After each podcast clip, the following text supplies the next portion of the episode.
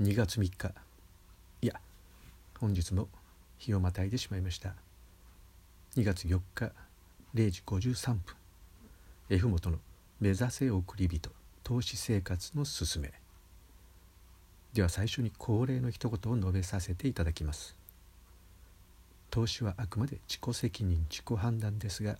他人の意見を参考にするのはありだと思います。外資系含め証券会社に10年以上勤めていた私 F 元が相場感やと現在の自身のポジションなどを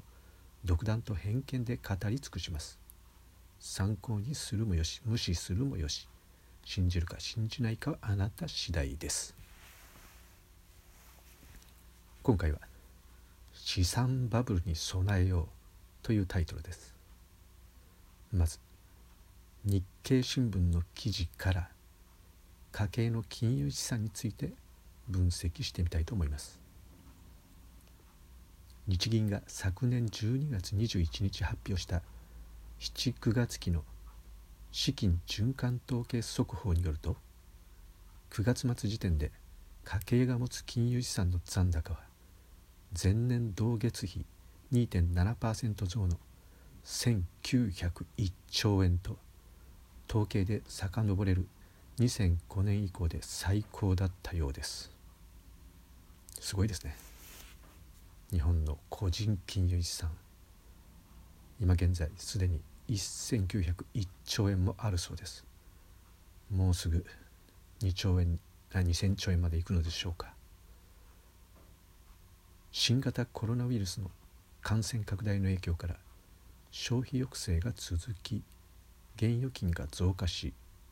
株価の持ち直しで保有する投資信託の残高も増加に転じました。現預金の残高は同4.9%増の1034兆円で残高伸び率ともに過去最高を更新しました。内訳を見ると現金が同5.8%増の97.4兆円。預金は同4.8%増の937兆円でした。現預金だけで1034兆円もあるんですね。その他の金融資産の内訳を見ると投資信託の残高は同1.6%増の72兆円で3四半期ぶりに前年比で増加に転じました。株価は3月に急落して以降上昇基調が続いており保有する投資信託の評価額が増えました。株式等の残高は同1.8%減の181兆円と株価の上昇を背景に前年比での減少率を6月末時点から縮小しました。個人の金融資産のうち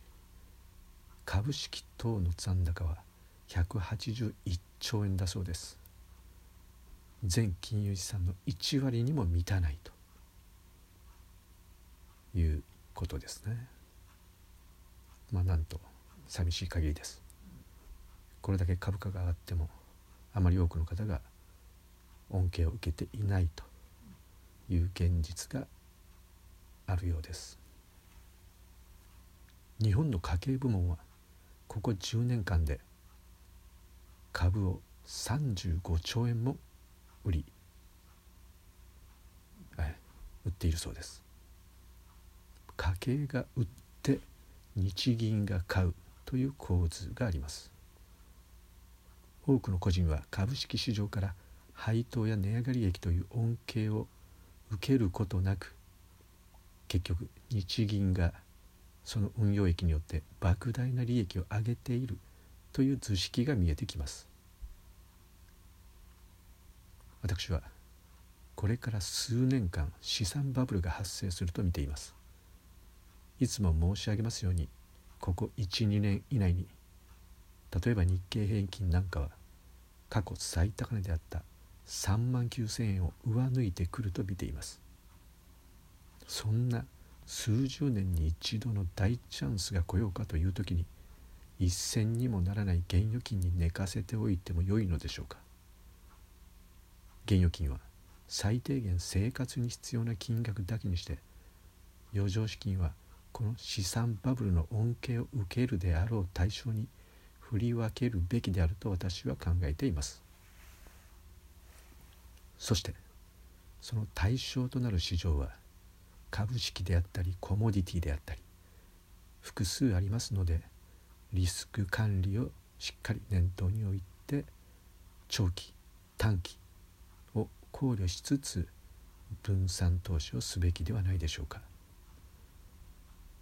バブルが膨れ上がるにつれいずれはインフレが訪れることになる可能性が高く現預金としての価値は今より一層減少することになると思います。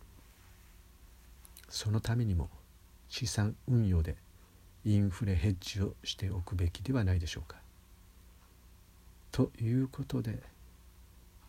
本日はここまでといたしますが投資はあくまで自己判断自己責任であるということを改めてお伝えしておきます。あと以前にもお伝えしましたが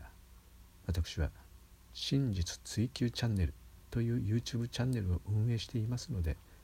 ご興味のある方は記載されている URL からアクセスしてください。